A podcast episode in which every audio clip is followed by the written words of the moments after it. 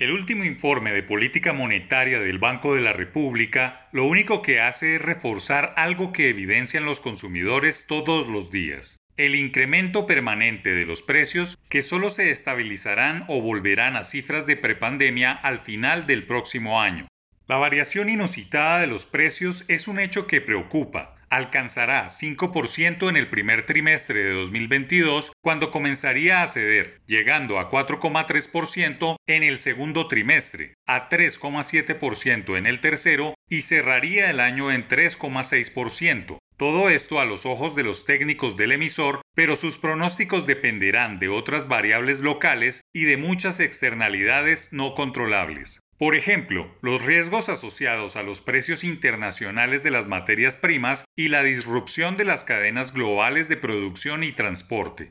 Sus vaticinios también delatan la intención subyacente en la política monetaria de seguir subiendo las tasas de interés, tal como lo vienen haciendo en medio de la recuperación económica que aún no cuaja del todo. Así las proyecciones de crecimiento del PIB sean de 9,8%.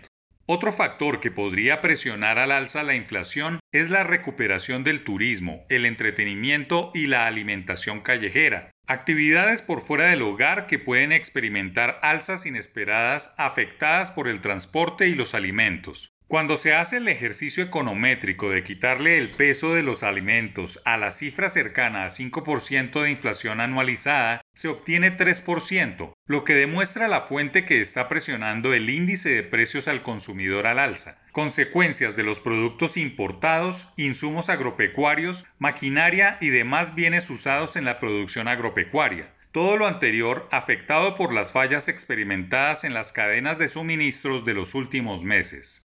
Un dato preciso para el análisis es que la inflación básica, no incluye a los alimentos, está entre 2,3% y 3% al cierre de este año y entre 3% y 5,7% en 2022. Lo malo de toda la situación es que la intervención del emisor para controlar la inflación se convierta más en una sobreactuación monetaria que perjudique el consumo y afecte la recuperación. El aumento de la tasa de interés se ha acelerado con incrementos exagerados de 50 puntos básicos, decisiones que no son compartidas por el gobierno nacional y que desdicen de un buen ejercicio monetario en este momento. Los ajustes del tipo deben ser más moderados, de los 25 puntos básicos tradicionales, no de 50 como lo hizo el Banco Central en su última reunión. El otro punto preocupante del informe del emisor es la situación del mercado laboral en donde prevé que la tasa de desempleo continúe disminuyendo gradualmente, para cerrar 2021 en 12,2% y en 11,1% en 2022, aún muy lejos del dígito que se experimentó hace cuatro años.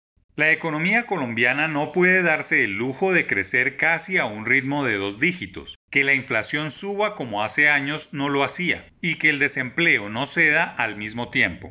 El informe de política monetaria observa recuperación, enciende alarmas, pero no brinda soluciones o dicta fórmulas para poner en práctica. No se puede olvidar que la Junta del emisor es presidida por el Ministerio de Hacienda y que todos los codirectores los ha puesto esta administración, algunos en medio de polémicas sobre su idoneidad, percepción que se nota en las encuestas de favorabilidad.